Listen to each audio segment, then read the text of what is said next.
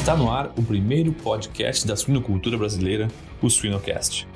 Tem uma questão no meio de trabalho que a gente precisa equacionar também, que é o risco, que é diferente para o homem e mulher. E é muito fácil, entra numa sala que tem homens e mulheres e pergunta, quando é que foi a última vez que tu tivesse medo? A resposta de homens e de mulheres vai ser temporalmente distinta. Os homens vão lembrar de alguma coisa que aconteceu em algum momento no passado, que vai ser inclusive divertido. As mulheres provavelmente vão lembrar de alguma coisa que aconteceu ou naquele dia, no dia anterior, quando foi subir no elevador com alguém, entendeu assim? Então tem esta outro ingrediente que as mulheres precisam levar em conta quando tem que fazer uma reunião até tarde, levar cliente para jantar, entendeu assim? Tem um monte de ingredientes que são distintos e o empregador ou empregadora precisa levar em conta. Siga-nos nas redes sociais, YouTube e Spotify para ter acesso a conteúdo técnico atual, de qualidade, irreverente e gratuito. A Seva está ao lado da suinocultura brasileira, sempre presente no campo, trazendo ferramentas importantes e fomentando a informação de qualidade em todo o setor. A Seva está sempre com você, juntos além da saúde animal.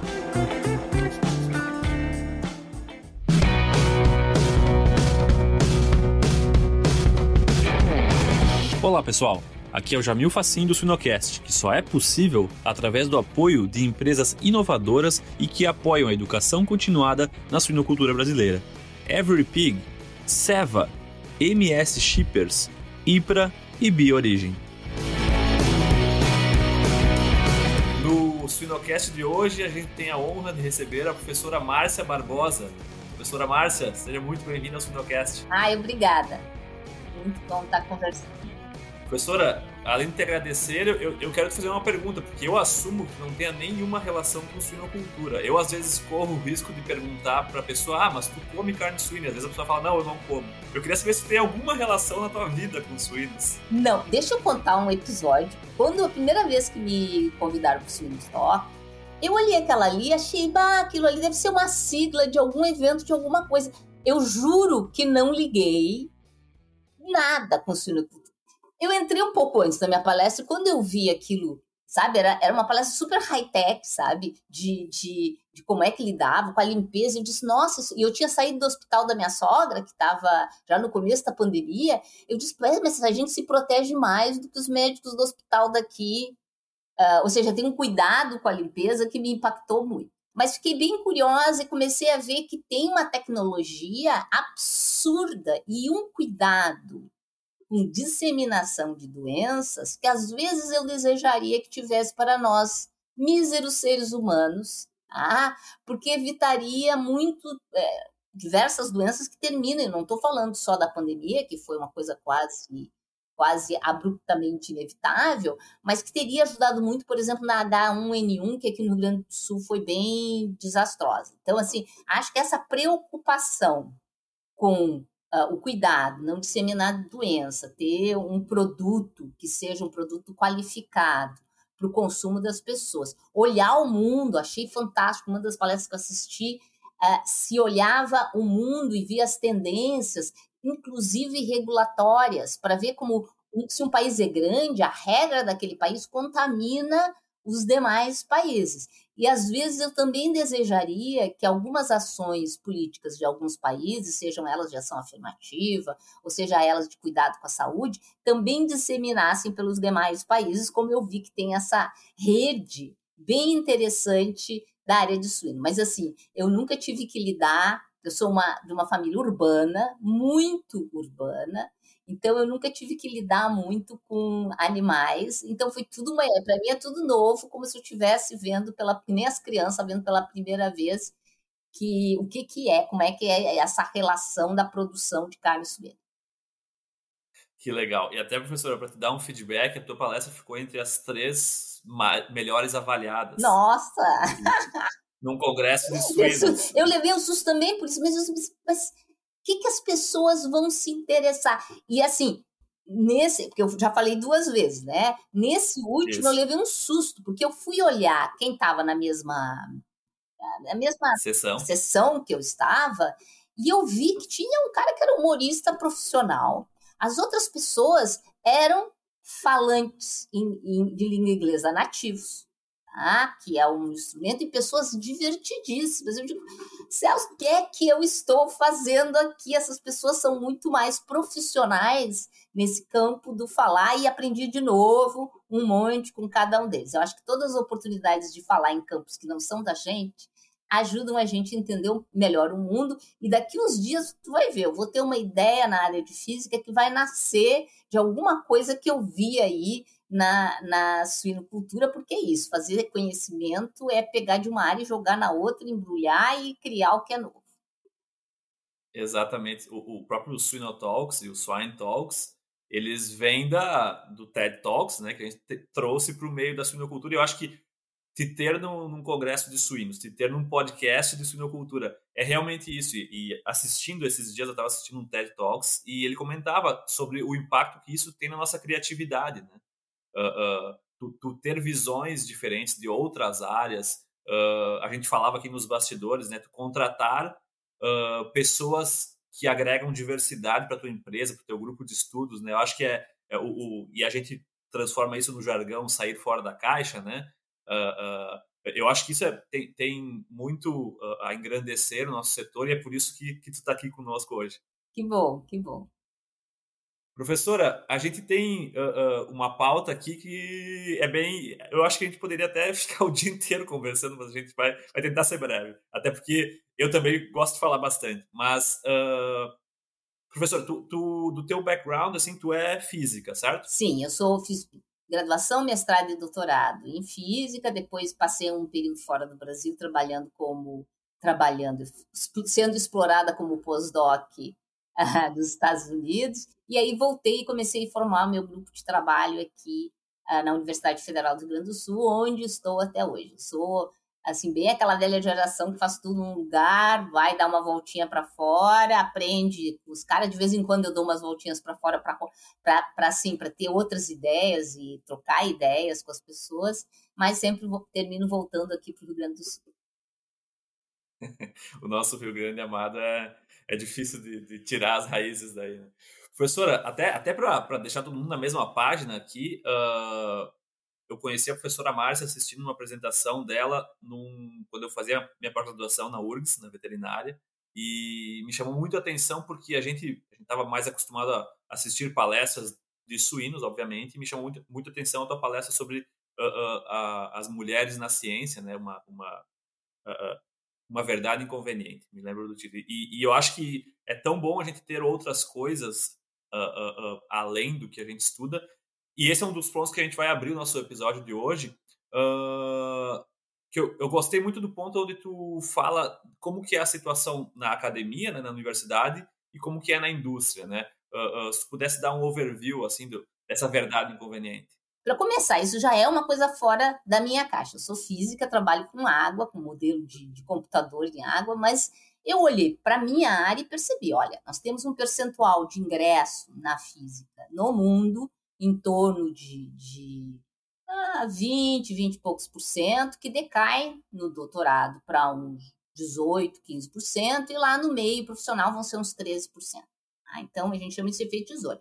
Vai decaindo ao longo da carreira. Quando eu comecei a ver isso, eu pensei, ah, a física que é malvada. Tá? Mas eu não acredito em culpar não fico me punindo, me espancando. Então começamos a juntar dados de outras áreas, de outros países. E é assustadoramente que, embora tenham áreas que o ingresso seja maior, ao longo da carreira tem esse decréscimo. Inclusive no meio, vamos dizer assim, privado, onde fazer mudança seria muito mais rápido, bastava o dono da empresa, a dona da empresa decidir mudar, que está mudado, né? Mesmo aí existe um, um, um declínio. A diferença é que já há bastante tempo, algumas consultorias como a McKinsey deram conta que diversidade significa dinheiro. Dinheiro. Então as empresas se deram conta que precisam construir isso. Mas não é trivial, não é, não é que diversidade seja agora até. Então agora eu vou sortear algumas mulheres e colocar como conselheiras ou como CEOs ou como diretoras.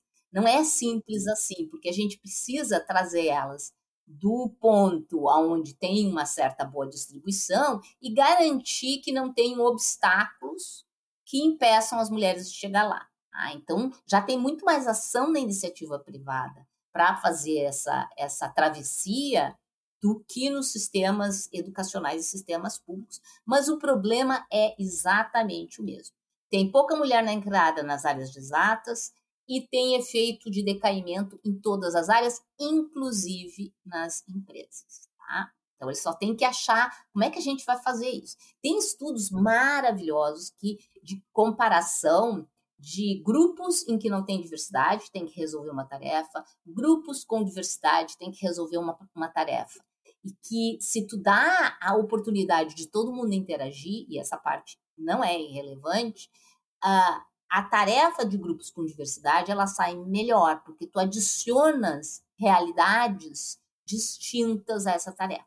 Qual é a pegadinha nisso? É que normalmente, se tu simplesmente força pessoas diferentes trabalharem juntas, sem construir uma maneira que todos tenham direito à fala e à escuta, ou seja, todo mundo vai poder trazer a sua ideia e essa ideia será escutada, vai ser levada em conta. Se as pessoas compreenderem que os mecanismos de comunicação têm um, uma pegada cultural, não vai funcionar. O que, que eu chamo isso de pegada cultural? Se tu misturares pessoas de diferentes países, tu vais notar que países anglo-saxões as pessoas têm mais treinamento para serem agressivas. Os homens já têm de nascença um treinamento de ser agressivo. Eu brinco assim, todo menino acha que nasceu bom em matemática. Tá? E toda menina, se ela é boa em matemática, é porque ela é esforçada, ela superou essa dificuldade que deve estar no DNA dela, de que ela não é para ser boa em matemática. Então, assim, estes mecanismos sociais, eles também são culturais. Tá? E a gente tem que ultrapassar. Deixa eu dar um exemplo muito fora. As pessoas, ah, bobagem, todo mundo tem igual oportunidade. As pessoas pensam muito isso. Se vocês olharem as 500, que é como as grandes empresas no mundo se chamam, é ridículo isso, elas se chamam as 500. As 500 o que, carapá? As 500 pessoas mais interessantes ou inteligentes? Não, é as 500. Tá? Então, as, se olhar as 500, grande parte dos CEOs, cerca de um quarto dos CEOs, tem mais de 1,80m. O que, que tem a ver 1,80m com ser um bom CEO? Nada. Mas tem a ver com o nosso imaginário de poder. Então, a gente tem que desconstruir o imaginário de poder. Nós temos que desconstruir que a pessoa maravilhosa é aquela que bate na mesa e xinga os outros. Na minha área, isso é uma construção super difícil de desconstruir tá? porque em física interromper os outros é chique. Tá? Então, você tem que fazer toda uma desconstrução para olhar o objeto do produto do trabalho. Tá? E raz... como os homens vinham tomando conta, os homens brancos do hemisfério norte, altos, de preferência que falem inglês fluente, tá? vinham dominando o sistema, isso passaram a ser valores que trazem para o sistema. Então, a gente tem que desconstruir esses valores e uma forma de desconstruir é prestar atenção, dizer, olha, aqui eu tenho mulheres, vamos estimular as mulheres que têm talento nessa área para continuarem seguindo na área, isso inclui negros, isso inclui, inclui latinos no hemisfério norte, e isso inclui ter realmente diversidade no meio de trabalho. E não, não vem me dizer que é só na universidade que a gente é mal e perverso, porque nas empresas nós temos números absurdamente semelhantes. Tá? E, isso permeia a nossa sociedade em geral, inclusive na tomada de decisões. Vou trazer um exemplo agora que não vem do topo, vem da base. No Brasil, tem um programa, teve um programa que era o seguinte: eles construíam casas do Minha Casa Minha Vida, davam células solares, a energia excedente era vendida para a empresa que fornecedora, tudo isso era um pacote, e não sei se tu sabe, mas Minha Casa Minha Vida era muito vinculada a famílias, mas via as mulheres, por quê? Porque os maridos se desacoplam muito facilmente dos filhos.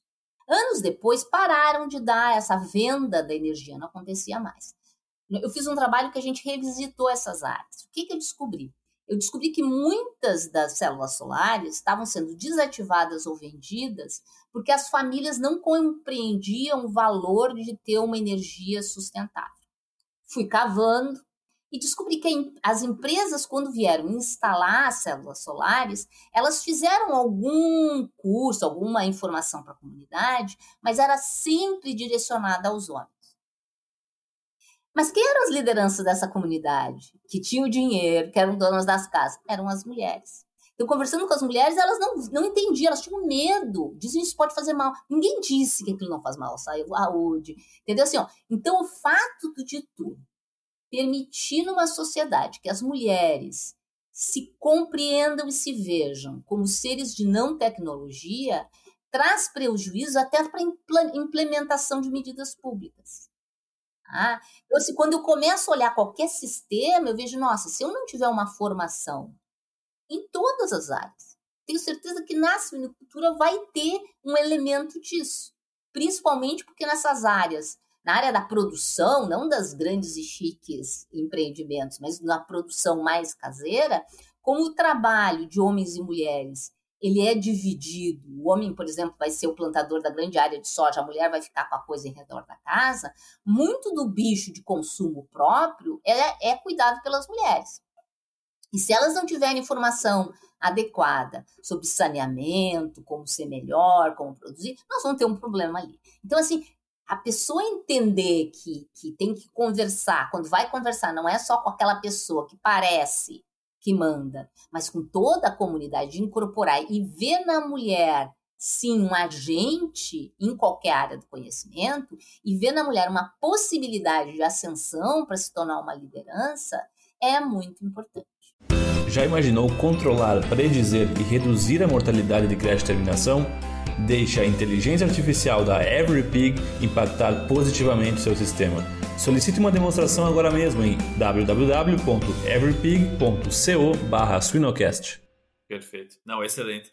E, e, enquanto tu falava, eu pensava que eu, eu, eu trabalhei na suinocultura e a campo e, eu, e, era engraçado que os relatos que a gente escutava de colegas mulheres, né? Ah, o, próprio produtor rural, né? Tem aquele estigma de que quem vai atender ele precisa ser um, um homem que calce botas, tem uma caminhonete numa visão de que esse vai ser mais capaz de ajudá-lo, sendo que não é nem a bota, nem. Porque muitas vezes ele nem vai fazer força, né? Ele vai só dar um, um, um, um conselho, o que, que ele precisa fazer e tal. E as mulheres tinham muito, escutam muito isso na nossa área. Ah, desse tamanho, baixinha, bonitinha, uma, uma mulher bonita assim vai trabalhar, vai, vai entrar aqui dentro de granja com a unha pintada, que realmente não tem nada a ver com o que ela pode fazer para ajudar a estrutura a melhorar suas práticas de produção, a ganhar mais dinheiro, né? Então, é, é, é um estigma assim que a sociedade tem e, e, em todos os âmbitos, no campo, na academia, na indústria uh, uh, e, e, como tu falou, né? Uh, a, a, criação das a formação das crianças tem muito isso, né? Exatamente. O, o, menino, ele brinca de, de lutinha, então ele precisa ser forte, né? Ele já tem esse ele é mais forte. A menina, como tu falou, ah, não é boa em matemática, mas é boa em outras áreas. Acho que é, isso vai, isso acaba virando um, um como é que é o, o, o, efeito borboleta, né? Bate as asas da borboleta aqui no começo e quando vê tu forma a cultura do, do planeta, né? Totalmente. E assim, ó, tem um estudo muito interessante feito com crianças da faixa etária de 5 a 7 anos que conta uma história de uma pessoa inteligente e pergunta: é homem ou mulher? Aos 5 anos, as crianças não estão contaminadas. Metade diz que é homem, metade diz que é mulher. Mas aos 7 anos, a maioria diz que a pessoa inteligente é um homem. Então, já está movendo. Mas também tem uma outra que já tá, coisa que está construída. Nesse mesmo estudo, eles dizem: as crianças que quiserem vêm jogar esse jogo para inteligentes ou esse jogo para esforçadas. E as meninas vão para o jogo das esforçadas. Então, assim, é como já estivessem construindo na cabeça das meninas, olha, tu é esforçada. E como tu é esforçada, tu vai trabalhar, cuidar da casa, cuidar dos filhos, cuidar dos velhos, entendeu? Tu vai abraçar, porque afinal de contas, é isso que vem escrito no teu DNA. Eu tô brincando, viu, gente? Não vem escrito no DNA, mas é isso que as pessoas desejariam que viesse escrito no DNA. E isso começa tu não te ousar para aquilo. Tu não vai usar fazer uma coisa que a sociedade naturalizou que não é para ti. Tá? E aí vem a maternidade. E a maternidade parece que é uma mensagem para a sociedade. Ah, ela parou aí, não vai mais subir.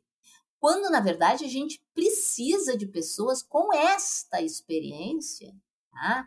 que é uma experiência multitarefa inacreditável. Eu não tenho filhos, mas eu tenho estudantes, estudantes com filhos, e eu fico assim, ah, como, entendeu? Assim, essa capacidade de conciliar várias coisas que se encaixam e levam ao produto final. Eu quero essa qualidade no meu grupo de pesquisa. Eu quero esse olhar dentro do meu grupo de pesquisa. Então, não é, é mais do que dizer, não, isso é uma ação afirmativa, uma espécie de esmola. Não, não é. É, uma, é um aprendizado, é uma qualidade. E ela é importante para o fazer. Mas o nosso meio profissional, ele separa muito a profissão da parte de casa. Tá? Então, é o mundo interior e o mundo exterior. E, na verdade, essas coisas tinham que trabalhar juntas, porque eu trago elas, eu trago a experiência de casa para dentro do mercado de trabalho e vice-versa. Então, eu preciso, como empreendimento, seja qual empreendimento for, universidade, etc., eu preciso aprender a casar essas coisas para poder funcionar de uma maneira eficiente. Agora, durante a pandemia, isso se exacerbou. Por quê? Porque parte das atividades escolares, por exemplo, ou parte das atividades de alimentação, parte das atividades do cuidado, pararam, pelo menos por um período de tempo, de serem executadas. E alguém teve que absorver, e foram as mulheres que absorveram isso. E, como consequência, no meio acadêmico, nós já medimos, houve uma diminuição de produtividade acadêmica das mulheres, porque foram elas que abraçaram essas coisas. Então, isso é sério. Quando eu vou olhar uma empresa, isso gera, imagina, tu tem diferentes funcionários e funcionárias.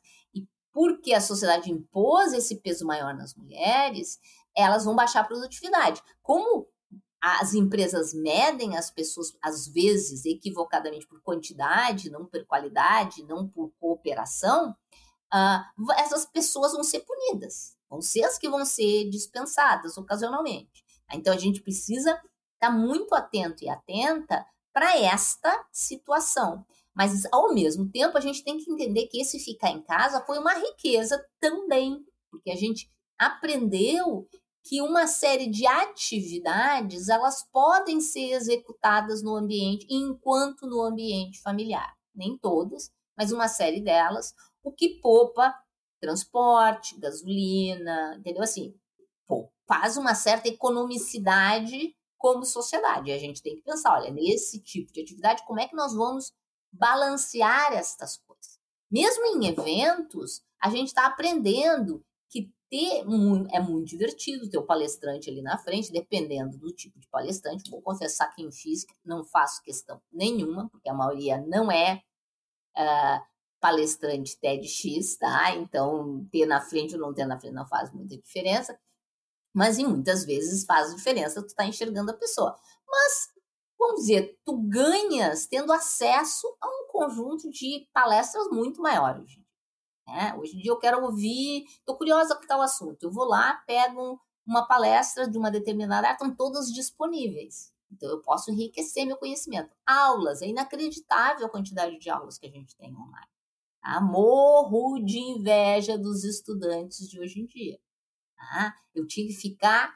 Não tinha internet no meu tempo, gente. Eu tinha que ficar ali copiando cada respiro do professor e da professora, porque eles eram a minha central de informações. Hoje a gente tem toda essa possibilidade. Mas essa possibilidade também tem que ser pesada dentro desse universo sob os distintos tempos tá, das pessoas. Então, as mulheres, porque a sociedade não corrigiu ainda essa questão de jogar a família para cima delas, uh, elas vão ter menos tempo. Então, nós temos que administrar no outro, fazer efeitos compensatórios. Tá? Eu acho que em português ação afirmativa é muito mais bonito a gente chamar de efeito compensatório, fazer uma compensação para aquela situação. Né? E com isso conseguir manter um certo equilíbrio de diversidade dentro do meio, seja acadêmico ou seja empresarial. Professora, uh, eu, duas em uma. Eu queria ouvir tua opinião sobre o papel dos homens nisso, em, em, quando a gente pensa em mulheres na, na, na, ciência, na indústria, em qualquer que seja a área.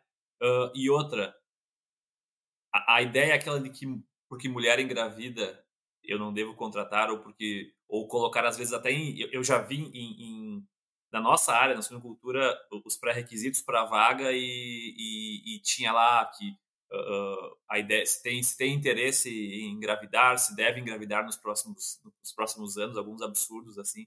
Eu queria ouvir tua opinião sobre esses dois pontos. Vamos começar uh, com essa questão da gravidez, tá? E, e, é engraçado como isso é, é, é muito forte, tá? Por muitos anos a gente, eh, eu e um grupo que eu coordeno de mulheres na, na física, nós brigamos para que existisse licença maternidade nas bolsas de mestrado, doutorado, pós-doc, produtividade de pesquisa e ganhamos. Foram anos de luta. Por quê? Porque as pessoas achavam que a licença maternidade seria um mecanismo que, vamos dizer, os homens iam se atirar mais nas cordas, sabendo que a companheira tem a licença maternidade. E eu acho que não, ele é um efeito compensatório. Enquanto os homens não dividirem melhor essa tarefa, as mulheres vão ter que ganhar esse tempo a mais. Tá? Então, isso é importante. Isso é importante para justiça social.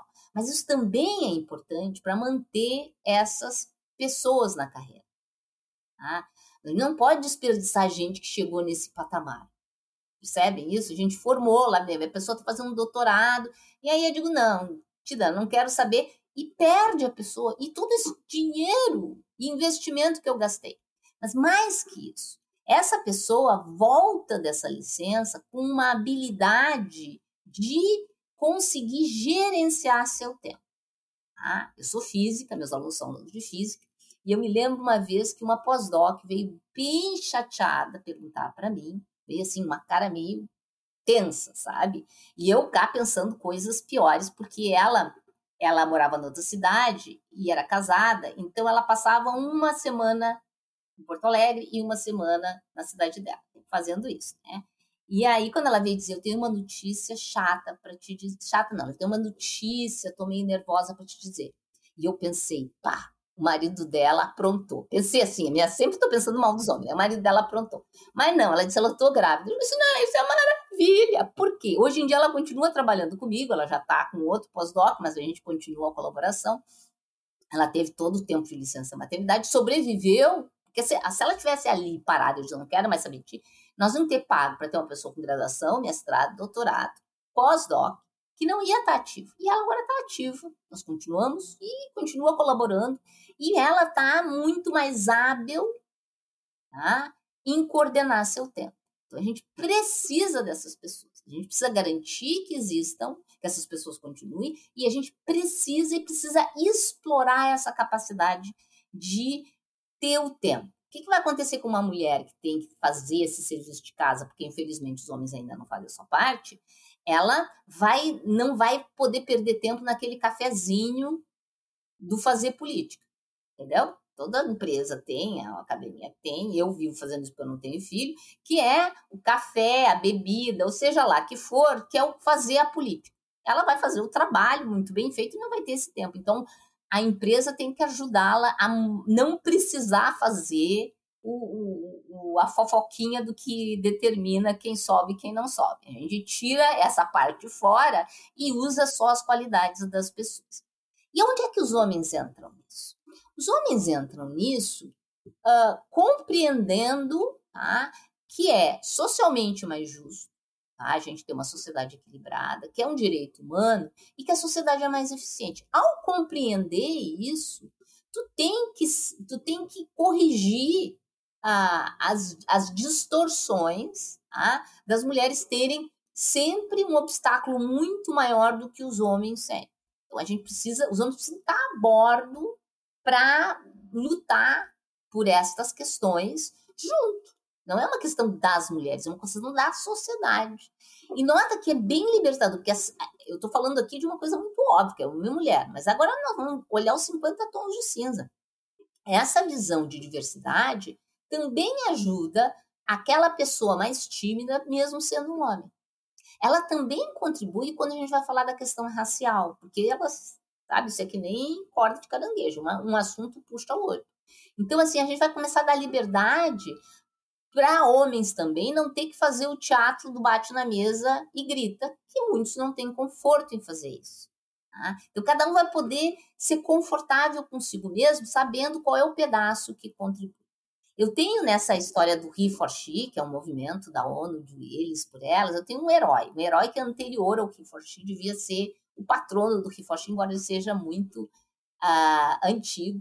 Existia uma pesquisadora chamada Amy Neder, e a Amy uh, foi primeira aluna a entrar na sua universidade na Alemanha durante a Segunda Guerra, e aí, quando ela terminou o doutorado, uh, ela tá pra, uh, Hilbert pensa assim: ah, vou levar ela para minha universidade. E todos os professores da universidade são contra.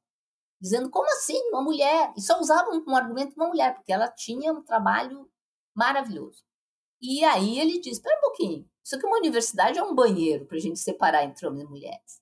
Colocando a questão no seu lugar. Tá? Então a gente não pode separar, não, não identificar uma liderança simplesmente porque é mulher.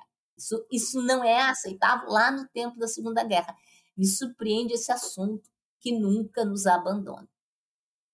Eu, às vezes, paro para pensar, e quando que isso pode ser uma coincidência? Por exemplo, assim, hoje no meu trabalho, as, as, as cinco lideranças que estão acima de mim são cinco homens. Mas eu explicitamente não vejo, uh, uh, quando eu analiso por que, que são cinco homens, por que, que não tem nenhuma mulher? Quando que a gente pode entender ser um realmente um, um, uma falta de diversidade, um, de certa forma um preconceito com mulheres, e quando que é simplesmente uma coincidência? Quando que, como que a gente pode fazer essa separação assim? Dizer o que, que eu faço na minha área, né? Que é na área acadêmica. Eu conto. As pessoas vêm me dizer, eu faço isso há 20 anos, tá? Então, quando eu comecei a fazer isso, as pessoas dizem, não, mas tem mais mulher aqui, sabe aquele da cabeça, né? Uh, tem mais mulher aqui do que não sei aonde, eu ia lá e contava. E aí comecei a fazer gráficos estatísticos. Eu tenho um gráfico que eu peguei todo o sistema educacional todinho, gente, superior do Brasil. E aí é assim, ó, as mulheres já são, quando eu olho todas as áreas, 50% na universidade. Mestrado, doutorado, graduação. Mas quando já vira professora, o percentual decai para 45. Quando tu vai subindo, tu vai ver que tem cargos que nunca tivemos uma mulher.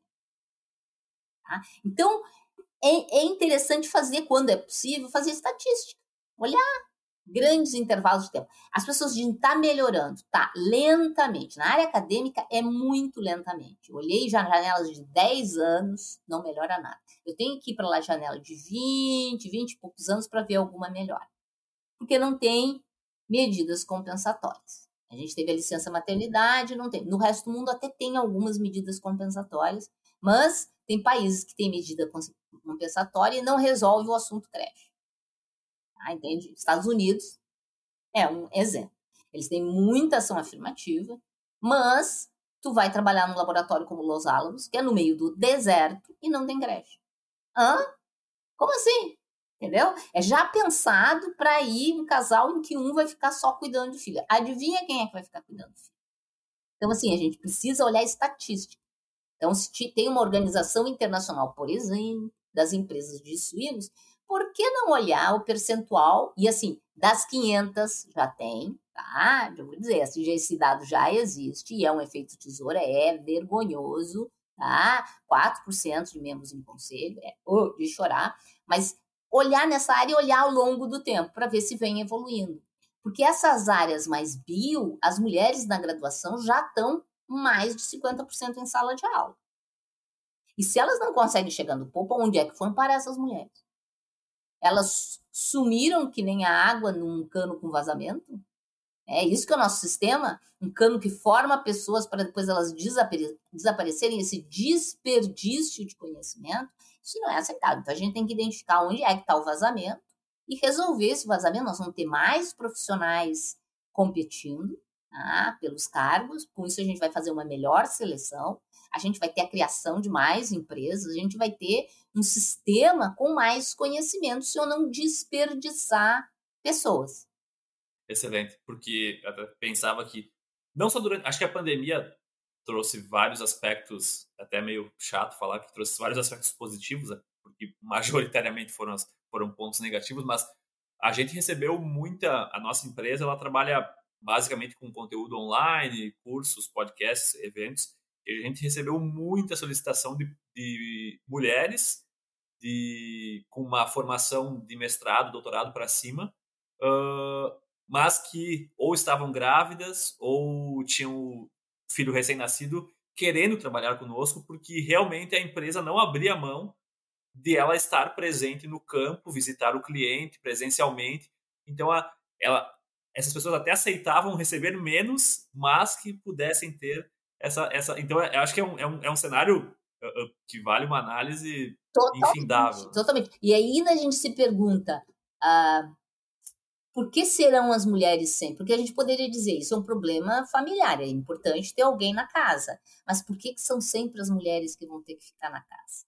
Tá? Porque quando a gente vai fazer o IBGE, a, a, o número de horas dedicadas ao trabalho na casa, tá? Em média das mulheres, são 10 horas a mais por semana que os homens, mesmo quando eu coloco esse grupo feito eu, assim, que são as mulheres sem filhos. Tá? Mesmo quando eu coloco isso, é muitas horas a mais. Agora, imaginando com filhos é muito, e agora na pandemia, muito mais.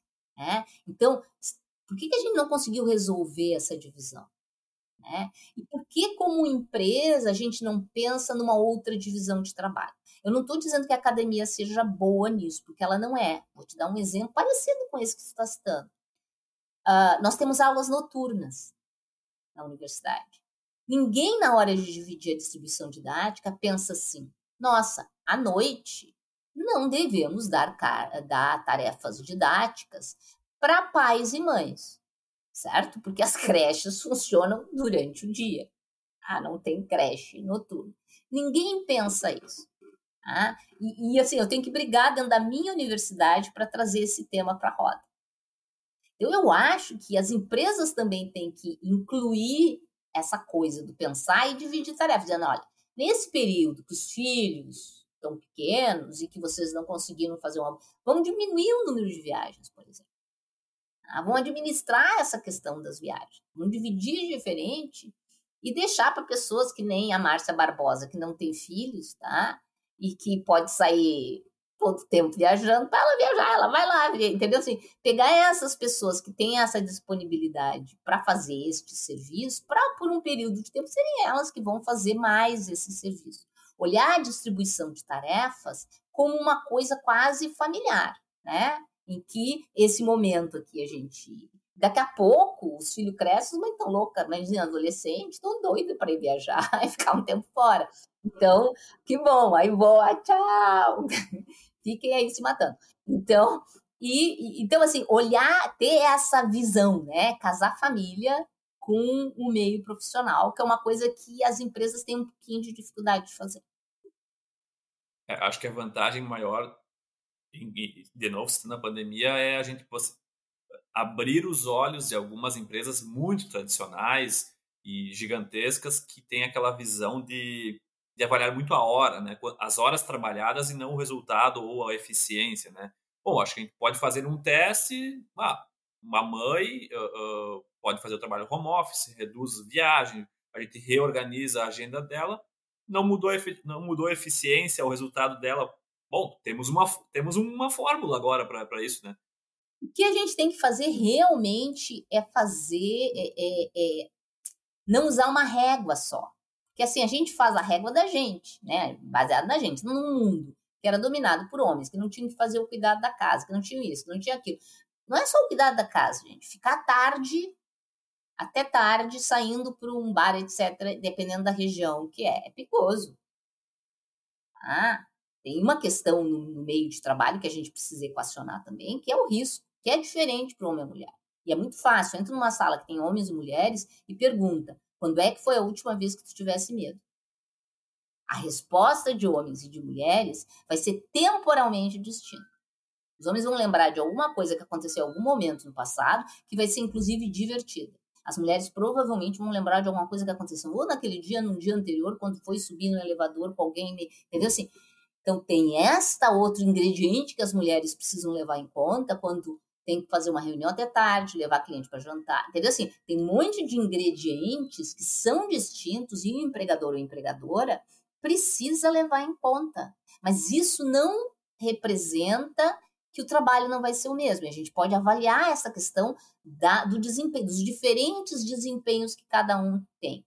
Quando eu virei coordenadora da pós-graduação em física aqui da URGS, eu eu, eu tinha que conseguir uma secretária e é serviço público, ou seja, a secretária vai ser minha secretária se ela quiser ser minha secretária. É, é, é outra realidade do que uma realidade empresarial. E tinha essa pessoa que queria entrar na física como secretária, mas ela estava vindo de uma licença maternidade com depressão pós-parto. Tá? Então ela tinha todo um cuidadinho, mas era uma daquelas profissionais que olhavam o currículo e dizia: quero muito essa pessoa. E eu contei tudo que a gente ia fazer de fantástico, porque a gente ia modernizar o curso, etc, etc, tentando atrair ela para me aceitar. Nota que é o contrário de qualquer empresa. E ela veio no dia seguinte e disse: Olha, Márcia, a minha psicóloga me disse que não era para eu trabalhar contigo, porque tu é uma mulher sem filhos e tu não vai entender tá? as minhas limitações. Aí eu disse para ela: Não, tu vai trabalhar comigo porque eu sou uma mulher com cérebro. E é isso que eu digo: tu não precisa ser mulher com filho ou pai com filho para entender que às 5 da tarde ela tinha que ir embora. Ponto. Mas acontecia que às vezes eu mandava um e-mail dizendo: olha, resolve isso quando puder resolver. No fim da tarde, ela estava meia-noite me mandando a solução para aquele problema. O desempenho dela não era o desempenho físico dela. Como é que eu vou exigir que uma mãe fique trabalhando quando ligam da creche dizendo a criança está com febre? Vai. Ela compensava em algum outro horário. Tá? E desestressava aquilo de vamos correr com o tempo. Tá? Correr com o tempo é um estresse, e isso é uma doença empresarial que a gente precisa desvincular. Nota que eu trabalho no meio em que tu tem quatro anos para terminar um doutorado. E tu não vai ter um real depois desses quatro anos. Então, tem um estresse temporal que a gente tenta administrar para ele não estar tá cotidianamente na cabeça dos alunos. Porque esse estresse, e ele não pode estar tá no trabalho. Esse estresse, sabe assim, eu tenho que produzir tanto hoje, isso tem que dar certo. Esse estresse não te permite criar. Porque criar é uma ousadia, é um risco quem vive no estresse do tempo não usa o risco e não faz inovação disruptiva. E risco é errar. Tu vai perder um tempo, vai sentir perdido tempo. Ai, deu tudo errado que eu fiz. Cansei de ver isso com meus alunos. Ai, deu tudo errado que eu fiz. Não, não deu errado. Não deu errado. Ai, fiquei todo aquele tempo pensando naquilo e aquilo não deu em nada. Não é uma perda de tempo, entende? Então, assim, essas nossas rotinas das horinhas, elas te aprisionam. A gente tem que dar uma flexibilizada para trazer um pouquinho mais de ideia fora da caixa, que vai ter risco, mas elas vão ser sempre compensatórias. Uhum. É, um, acho que um clássico é, eu vejo, a gente vê bastante aqui na empresa que quando tu exige que uma pessoa crie algo do zero e ah, eu tenho que entregar até amanhã, ah! não vai acontecer. Mas, por exemplo, e daí acontece o que aconteceu conosco, né? Que a maior parte da, da, do, dos, do, da, dos palestrantes que a gente sugeriu para o nosso evento online veio da nossa cabeça quando a gente estava ah, correndo, caminhando no parque, relaxado, sem deadlines. Eu acho que a, a criação está muito vinculada a esse, essa deadline. Deadline para criar não existe. Eu sou uma colecionadora de, de curiosidades, de coisas. Então, eu vou sempre aceitar convites. Minha família toda me recrimina por isso. Eu vou aceitar tudo que é convite, por mais criança, colégio de criança de 2 a 5 anos e lá me avaliar, feira de. Porque em todas essas coisas, tu coleta alguma coisa que tu não sabia. E quando tu tá querendo resolver um problema, tem um instante que a tua cabeça fica navegando e que ela vai lá e tchum, pega uma dessas curiosidades e traz para a solução daquele problema. Então a gente precisa desse relax. Tá? O esquerdo, que era um neurocientista gaúcho muito famoso, ele é gaúcho, ele é argentino, mas viveu mais aqui que na Argentina, então ele já é gaúcho. Ah, e gaúcho gosta de pegar tudo que é bom para si. Ele dizia que para lembrar, ele, ele era especialista em memória. Para lembrar, tu tem que esquecer. Então tu tem que relaxar tua cabeça para deixar umas coisas ir, tá? Deixar esquecer como é que tu memorizou a tabuada, para a tabuada virar um conceito básico na tua cabeça, que quando tu precisar daquela quantidade, da visualização daqueles números, elas estejam lá, essas coisas estejam para tu pegar com a mão. Então eu acho que a gente vai passar agora neste nesse novo jeito de fazer, a gente aprendeu algumas coisas que vão fazer uma transformação social. A gente aprendeu que a não localidade, que alguns serviços tu pode fazer de longe, aprendeu que o tempo tem que ser gerido de uma maneira flexível, cada pessoa tem o seu tempo. Tá? Ah, e, então a gente vai trazer um pouco dessas coisas que antes eram estudadas em filosofia, tipo em busca do tempo perdido, ou essas discussões, elas vão migrar para o setor produtivo, para ele ser um setor produtivo que, que concilie a vida com o fazer do trabalho. Perfeito, perfeito. Professora, mudando um pouco o, o foco da nossa conversa, uh, eu te, um dos meus livros favoritos, talvez o favorito, uh, e quem me conhece sabe que eu sinto, falo muito desse livro, é talvez por isso que ele seja o favorito, é, é, escrito por um físico, não sei se tu conhece, provavelmente tu conheça, porque ele fala muito da, de estatística, que é o Andar do Bêbado. Ah, sim. Tá, tá. Uh, e esse livro ele fala muito desses vieses que os nossos olhos às vezes nos enganam, o nosso cérebro toma alguns atalhos para tomar algumas escolhas baseado em atalhos não justificados. E eu queria te perguntar, falando em fake news, por que, que a mentira viraliza mais do que a verdade?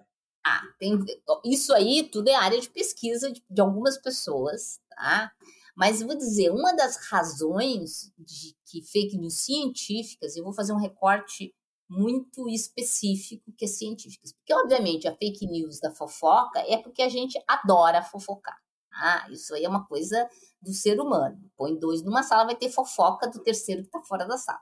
Mas na, no meio científico, significa que a gente desenvolveu como sociedade uma relação com a ciência escravocrata. O que, que eu quero dizer com isso? Eu quero usar o celular. Eu não quero nem entender tá, como ele funciona, nem basicamente entender como ele, como, ele, como o princípio físico que gera, e eu não respeito o celular. Ele é um instrumento, como o fogo, como ele é um instrumento. A ciência ela foi incapaz, ao longo de sua história, de desenvolver uma autoridade que fosse aceita pela sociedade. E aí eu vou usar, as pessoas odeiam autoritarismo, mas autoridade é um conceito social. A gente, Max Weber dizia que a gente tem na sociedade a autoridade dos anciões, né, que é essa autoridade dos reis, das pessoas que a gente vê que carregam da, da elite da sociedade, tem essa autoridade, tem a autoridade das leis, que a gente obedece para poder viver em sociedade, e tem a autoridade carismática, tá? Dessas pessoas malucas que dizem e a gente se atira nelas. Nenhuma dessas três versões inclui a ciência. A ciência foi incapaz de se tornar uma autoridade do conhecimento. Então, quando eu digo assim, ó, olha, isso aqui é baseado em chip, que foi desenvolvido com semicondutores lá no começo. Depois eu vou fazer circuitos que têm a ver com eletricidade. Isso tudo é um conhecimento estabelecido e consensuado. Tá? As pessoas, se alguém dissesse, não, isso aqui funciona só às vezes, ele só é baseado em mecânica clássica, porque mecânica clássica é mais fácil. Eu não acredito, porque fulano, Beltrano e Ciclano são meus amigos, se era o contrário. As pessoas vão ficar com dúvida. Mas elas só vão ficar com dúvidas porque elas não entendem o que, o que é o método científico, que é esse consenso. Elas preferem ter aquela visão do fulano Beltrano falou. Hoje mesmo, eu tava, eu, eu ando muito nas redes sociais ah, para entender esse processo, e uma pessoa disse: um estudo feito na John Hopkins. Ah, isso, tarará, e era um estudo que não estava publicado, era um pré-print, mal feito, etc, etc. Eu disse, gente, em ciência não tem pedigree. Não adianta me dizer John Hopkins que eu não vou acreditar. Eu vou ler, ver as evidências desse artigo. Aí vai vir outro, vai discutir, outro, e aí nós vamos construir o consenso. Nem me adianta dizer assim, ó, Richard Feynman falou. E eu, e daí?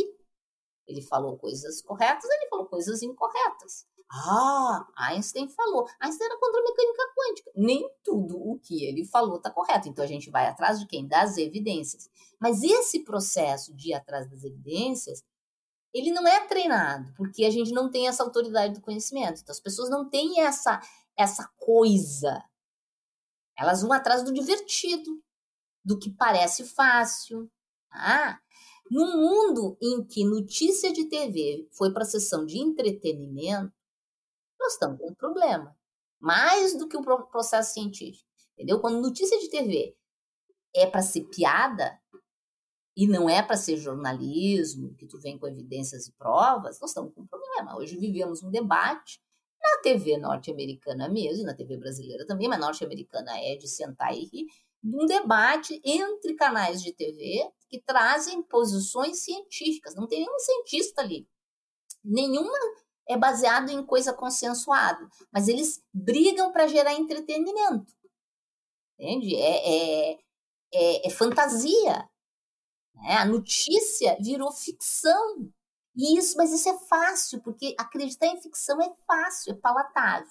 Então nós temos que começar a exercitar as pessoas a ter confiança na autoridade do conhecimento, entender o que significa, que não é só um cientista maluco na França que foi dizer que a cloroquina funciona, nem algum par de cientistas brasileiros pegou um remédio para vermes e disse que ia fazer milagres. Tá? Não é isso. Isso tem que acompanhar a hierarquia das coisas, mas isso dá trabalho, entender o método científico que a gente tem que passar muito, muito imediatamente a ensinar ele nas escolas, por exemplo. Eu não tenho mais necessidade de ficar ensinando na escola coisa para as pessoas decorarem. A minha geração precisava decorar. A gente não tinha livro, a gente não tinha internet, a gente não tinha. A gente tinha que copiar tudo nos cadernos e, e, e absorver aquilo que nem uma esponja. Tá? Mas essa geração, eu tenho que passar conceitos. Tá tudo na internet. Tá? Então, o, a informação está lá, mas a formação não está. Então, a gente precisa exercitar ah, então, quando alguém me diz assim, pá, pá, pá, pá, pá, pá, pá, eu só escrevo embaixo evidências, interrogação. Ah, mas eu tenho uma confiança. Confiança não tem nada a ver com conhecimento. Eu não estou falando só de ciência. Confiança e conhecimento são coisas destituídas. Quando eu era jovem e eu tinha que, eu adorava viajar e quando eu quando era bem jovem não tinha nem internet, nem GPS, nem nada disso. Então, assim, eu me perdia, porque eu sou muito perdida, eu vou andando e vou catando, e quando vejo onde estou, eu parava pessoas na rua para perguntar. Isso é confiança. Que, que essa pessoa ia me dizer a verdade? Que segurança eu tinha que ela ia me dizer a verdade? Que segurança eu tinha que ela ia me dizer a verdade? E um minuto depois ela ia dizer uma mentira. Tá vendo? Não tem. Era isto, tá? Isso não é. Isso é pura fé. Eu tinha um ato de fé. Hoje eu carrego o GPS do celular, que não é ato de fé, porque ele é baseado em conhecimento científico, ele é baseado na teoria da relatividade. Todo mundo fala, ah, eu não acredito na relatividade. Então não usa GPS, amigo, amigo. Tá? Porque sem teoria da relatividade não ia ter GPS. Então, usa-se o GPS. Então a gente precisa dizer para as pessoas que estas coisas que a gente usa para espalhar fake news são baseadas no anti-fake news, que é basear tudo que tu faz em evidência. Mas é muito mais fácil tu acreditar uh, no mágico, é muito mais fácil e é muito mais divertido. O mágico é divertido. As pessoas que falam, eu adoro ver essas pessoas que falam pseudociência, porque como elas não têm compromisso nenhum com a verdade, elas são que nem atores e atrizes de cinema e teatro, que falam aquelas falas com confiança. Cientista não pode fazer isso.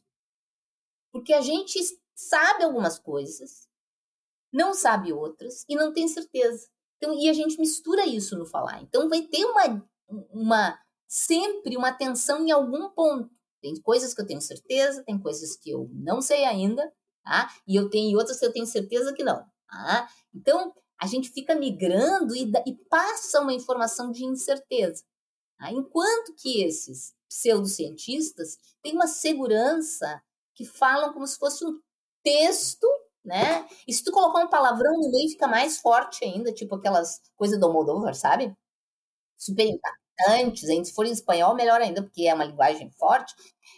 Ah, e aí as pessoas ficam assim, isso é, isso é autoridade carismática, que te seduz e tu quer seguir aquelas pessoas, porque elas só que elas, sinto muito, segue elas lá pro teu planetinha que não vai ter celular, não vai ter vacina, não vai ter antibiótico, não vai ter avião, não, dá, não vai ter viagem para outros. Mas pode seguir, porque assim, eles não produzem ah, o conhecimento.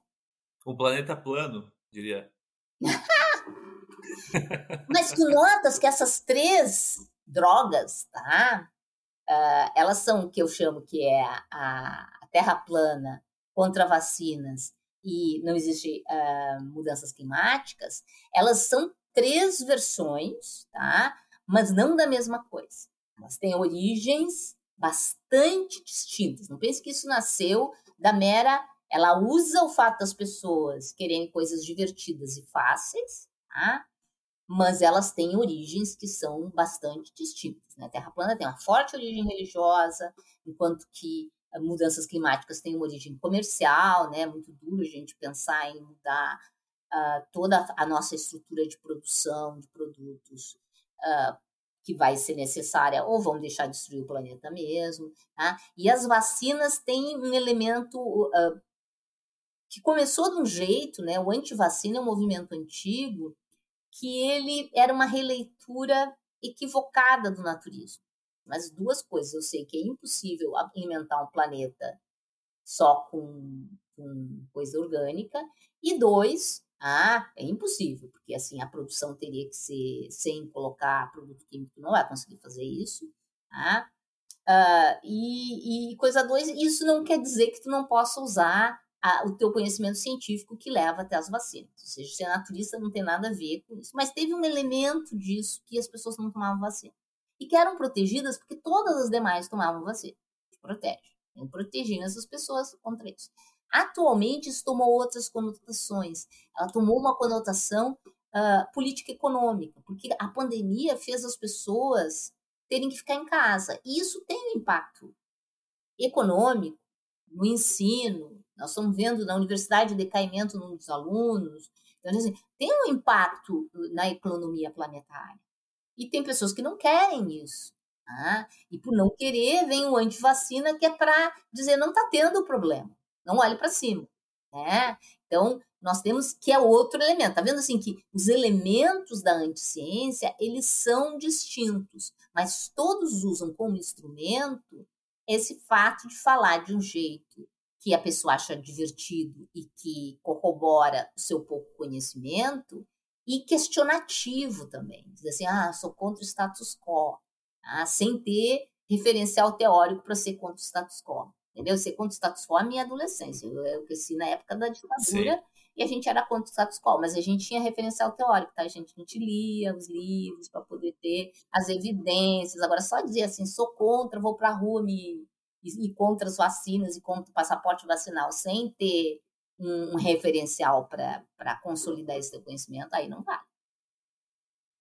E a, a, a atenção das pessoas é uma commodity, né? Então, uh, acaba que tem todo um fundo marqueteiro de trazer como que eu exponho essa notícia, né? Como tu mesmo falou, né? O, o, o programa, o noticiário vira entretenimento, né? Então, vir, quando ele virou entretenimento, ele, ele teve mais atenção das pessoas, as pessoas querem assistir, querem dar risada, é uma coisa fácil, é uma coisa rápida, mas talvez não seja confiável, né? acho que tem muito a ver com, com, isso. E assim, e tem técnica, não sei se vocês já viram esses anti-ciência, eles vão falar uh, por períodos, quando é internet, períodos assim, vão contar em dois minutos um negócio, e aí tem um relax. E de preferência vão dar uma cacetada questionando o conhecimento do outro.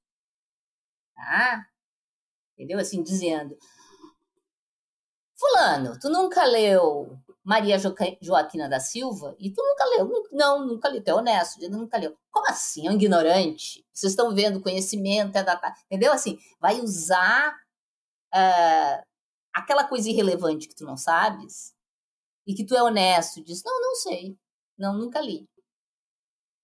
Né? Ou vou colocar, olha este artigo, vê, você não olhou esse artigo que fala da clor, bem da cloroquina e da ivermectina. Aí tu para tudo que tu está fazendo, que é desse tamanho, e vai lá olhar, e é um pré-print, mal feito, com dado errado, que tu nem olharia num dia normal, porque tu já passa o olho e tu ver, não, lixo, lixo, lixo. Então, mas usa isso. E as pessoas viram, fulano falou que. Então, assim, ele cria um cenário que só sobrevive porque a pessoa prefere o fácil. O fácil rebelde. É o rebelde sem referencial teórico. Então, todo mundo quer ser rebelde. Mas ser rebelde, gente, dá um trabalho. Sorry, dá trabalho. Ser rebelde mesmo, assim, tem que te informar, né? Tu tem que saber, por isso, isso, isso, entendeu? Assim, ter, saber porque tu tá saindo. Não só sair porque achou legal, tu tá aliado com essa pessoa que fala tão bem, que domina o discurso de dois minutos e aí troca de assunto e dá um relaxinho. E tem uma coisa que me chama muita atenção, e é, não sei se essa se é realmente verdade ou se é o meu viés, mas é que eu vejo muito as pessoas uh, primeiro seguirem o ídolo para depois buscarem os argumentos que só suportem o que o ídolo falou. E não o contrário, né? Tu buscar os argumentos antes para decidir quem qual vertente tu vai seguir, né? Eu acho que tem bem muito. Ah, eu sou fã de tal pessoa. Independente do que ele falar, eu vou concordar. Sim. Porque eu acho que vem muito. Bem, isso, tem muito isso é natural, tá? Isso não precisa ser de. Isso é o que. É essa autoridade carismática, que é as pessoas sedutoras que são capazes de te levar junto com elas. Tá? Isso sempre teve, em maior ou menor grau, ao longo de toda a história. E, mas é um, é um mecanismo que sobrevive muito mais fácil se tu não tem um colchão intelectual mínimo, assim, se tu não lê, se tu não lê a ideia do outro, se tu nunca leu a ideia do outro. Aí ele sobrevive porque tu só conhece aquela pessoa e tu acha o jeito dela fazer. Aí tu começa a copiar o que aquela pessoa faz. Tá? Então nós vamos ter agora um período que vai ser muito interessante ver os clones de Olavo de Carvalho aparecendo por aí. Já tem alguns tá? Uh, que vão usar a técnica dele, né, de falar, tá? que é muito específica, é uma técnica falar rápida, com palavrão, nunca dizendo uma ideia sua, que nem são suas, são ideias super antigas, uh, e utilizando um referencial nada a ver. Que nem ele leu, acho. Porque se tivesse lido, não está dizendo o que ele está dizendo, mas a pessoa que vai ouvir repetir também não leu. E está contando que quem com quem estava debatendo tem mais coisa para fazer do que ler aquela pessoa. Então, termina sendo uma discussão sobre a forma. No fim, parece que está tudo certo, né? É isso, entenda assim, ó, é isso, é isso, é, é, é uma, uma estratégia. Mas o que é preocupante dessa estratégia é que ela só sobrevive porque nós temos um sistema educacional que não leva a pessoa a se questionar mais. Porque mesmo dentro desse contexto de uma autoridade uh, carismática, que sempre existiu, senão nós não teríamos Hitler, Mussolini, Getúlio Vargas, são pessoas carismáticas que levam paixão das pessoas, uh, tem, tem pessoas que, que, quando veem algumas coisas que elas fazem, não, isso aqui eu concordo, isso aqui eu concordo, isso aqui eu concordo, isso aqui não está baseado em evidência, isso aqui é outra coisa. Entendeu? Assim, trazer essa reflexão é um instrumento educacional e a gente precisa fazer isso mais.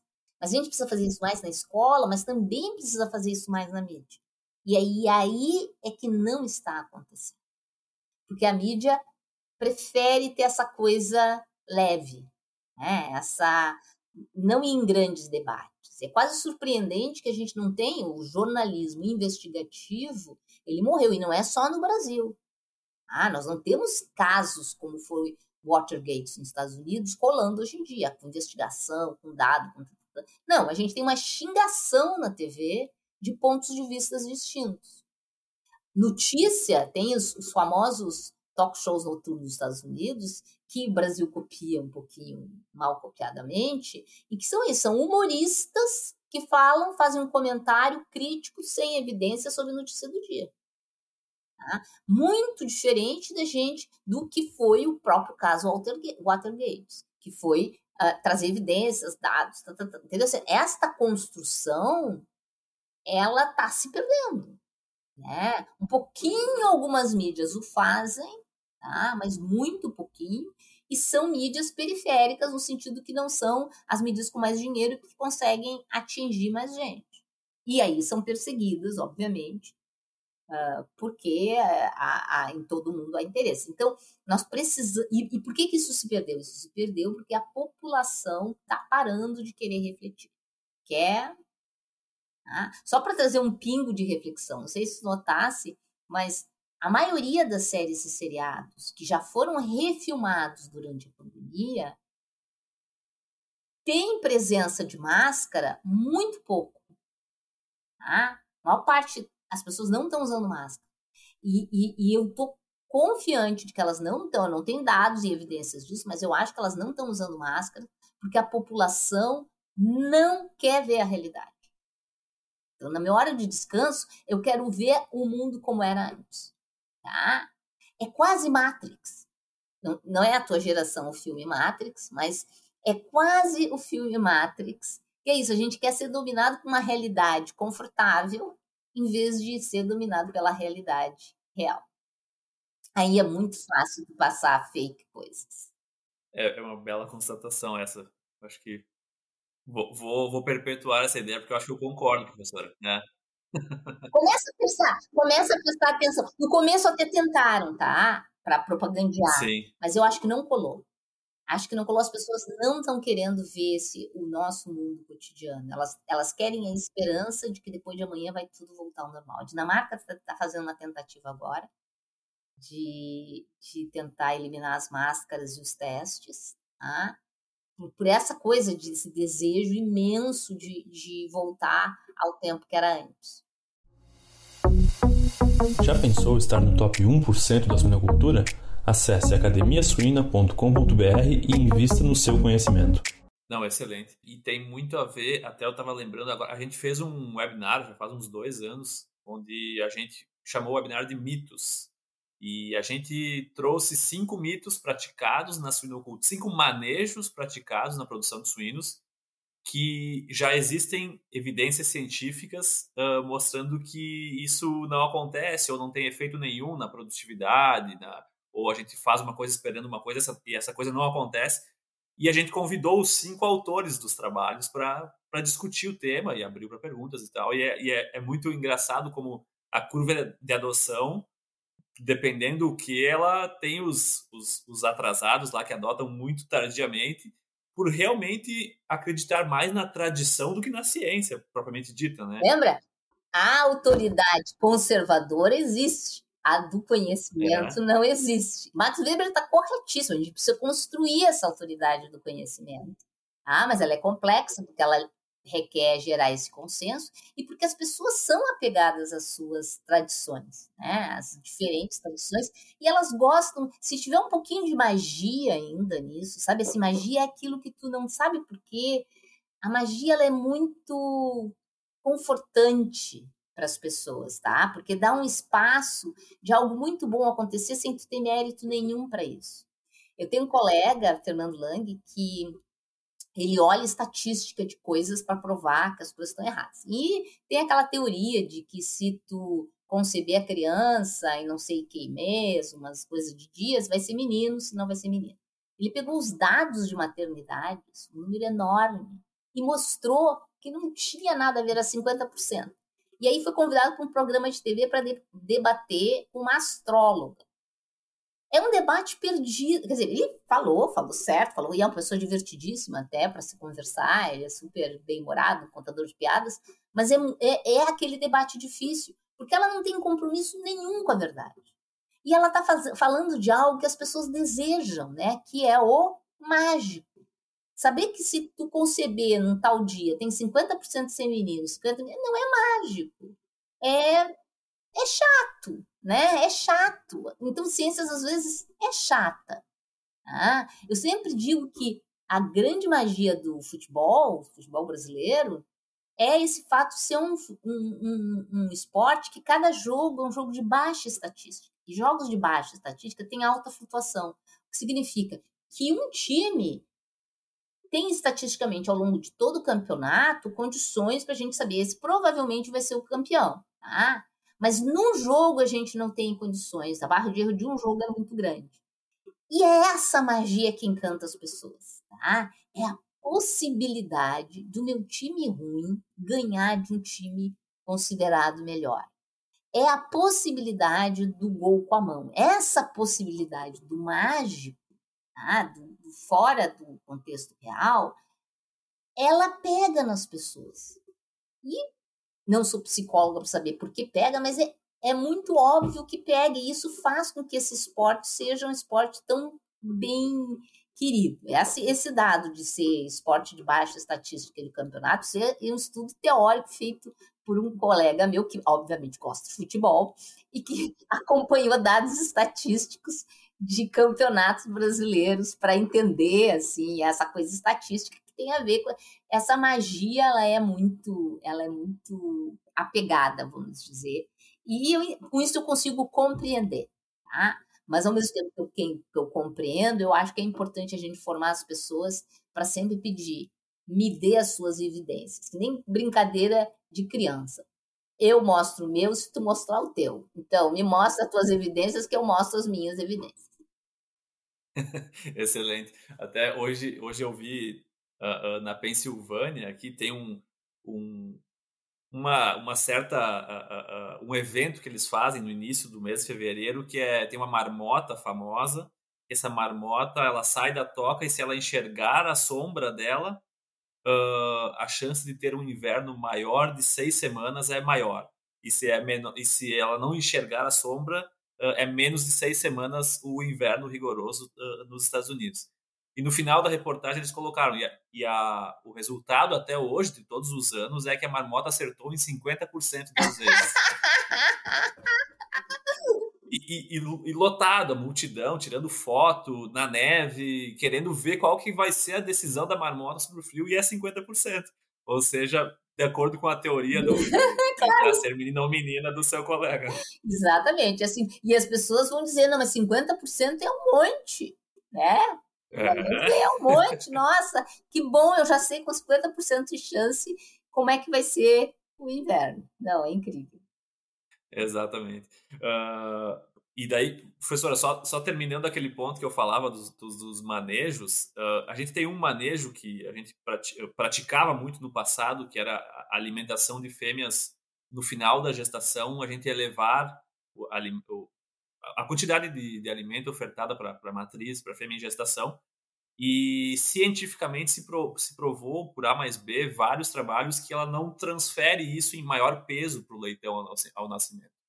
Ela retém para ela, então a gente corre mais risco de engordar a fêmea, ela ter dificuldades no parto, do que ela produzir leitões mais viáveis. Obviamente, como é, como é a ciência, isso não aconteceu em 100% dos trabalhos, mas a grande, esmagadora maioria aconteceu. E daí, quando a gente mostrou esse estudo, o pessoal começa a vir assim: tá, mas e o peso dos leitões ao desmame?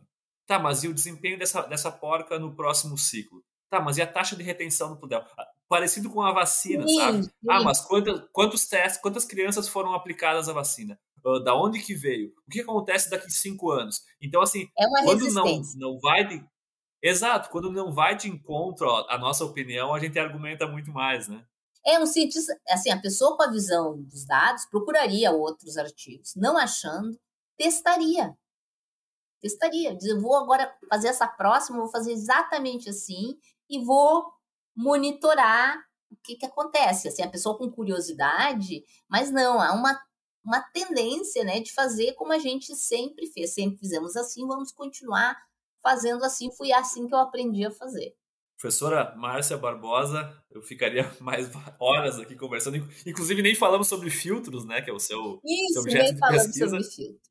É, até, e, e, a gente, e até a gente tem bastante uso de filtros. Uh, uh, no Brasil, nem tanto, mas nos Estados Unidos tem muitas granjas com filtros uh, para vírus e bactérias por, por, por biossegurança. E a gente usa filtros para água na produção de doses inseminantes também, né? Seja o filtro ele eu não me lembro agora tanto, mas em centrais de inseminação com osmose reversa e outros tipos de, de filtragem para água. Imagino que nos Estados Unidos, na região da Califórnia, deve usar bastante porque a água lá é muito salobra também. Né? Então uhum. tem que uhum. cuidar isso para alimentação animal. Mas isso a gente deixa para um outro momento. Tem que convidar de novo. com certeza. Professor, mas a gente fecha os nossos episódios, primeiramente, obviamente, te agradecendo, porque eu virei um admirador teu. Então, a, seguindo, seguindo a, a, o que a gente conversou aqui, tudo que tu falar, eu vou acreditar. Então. mas a gente fecha os nossos episódios uh, perguntando duas coisas, duas perguntas. Uma, o que, que tu tem vontade de fazer na vida que tu ainda não fez? Ah, eu tenho vontade uh, dentro dessa coisa de água, que é a minha paixão, né? Uh, achar uma maneira de utilizar a, como as plantas sugam, né? Esse efeito de capilaridade, mas usar ele em escala nanômetro. Tá? Ir para escala nano para criar nano métodos de plantas. Eu gosto muito de copiar as plantas. Se eu ainda não tive perna para sentar, estudar, vou ter que aprender biologia. E aí vão dizer, tá muito velha para aprender biologia. Tá? Esse, mas eu nunca tô velha para nada. E esse é, é, um dos meus projetos de, de entender isso e, e utilizar coisas de plantas para fazer novas formas uh, de filtragem. Esse é um projeto. E o segundo projeto é trabalhar num projeto uh, mundial contra assédio. Assédio é uma coisa violenta, é, e não estou falando só sobre contra mulheres, ele é uma grande violência que inibe pessoas de desenvolver o seu verdadeiro potencial. É um gasto de energia, de tudo, de, de tudo. Então, ainda quero ter um pouco, comecei a fazer alguns estudos, mas não tenho perna para muito mais que isso. Mas eu acho que tem que ser uma atitude mundial, que enfrente as universidades, o meio produtivo, as escolas, todo mundo tem que conversar sobre esse tema e construir mecanismos para, mais do que punir quem comete, construir uma maneira, uma metodologia de evitar que ele ocorra. Ou seja, vamos prevenir na educação, as pessoas entenderem o que tem de ruim nisso. Esses são dois projetos que estão no meu no meu, assim, no meu horizonte de coisas, mas que a vida às vezes nos atropela com outros projetos que estão andando, mas chegarei lá. Quanto mais velha eu fico, mais eu posso me arriscar em coisas que podem ter uh, um mundo de haters contra a gente, né? E coisas da natureza e coisas de assédio tem sempre um monte de haters contra a gente. Mas aí eu vou poder me arriscar um pouquinho. Perfeito. E a última pergunta, professora, é pensando nos, na, nos alunos e nos profissionais que tu já formou ou que passaram pelas tuas mãos, os melhores, qual que seria uma característica que todos eles têm em comum? Eu não tenho melhores, todos são ótimos, todos e a característica que todos têm é exatamente a diversidade de opções que eles seguiram. E isso eu tenho orgulho. E todos são felizes com essa diversidade. Nem todos viraram cientistas, nem todos viraram administradores, nem todos viraram feministas, mas todos viraram o melhor deles mesmos. E eles estão felizes com isso. Ah, eu acho que se tem uma coisa que eu consegui passar, eu consigo passar no meu grupo de pesquisa, é que não é um contra o outro, não é um competindo contra o outro, mas é essa rede e cada um entendendo o que, que veio fazer aqui nesse planeta Terra e ficando bem com isso. Ah, é bom, que bom. Entendeu? Eu tenho um aluno que terminou o doutorado com um artigo, tem um aluno que terminou com 10 artigos. O de um não é pior do que o de 10.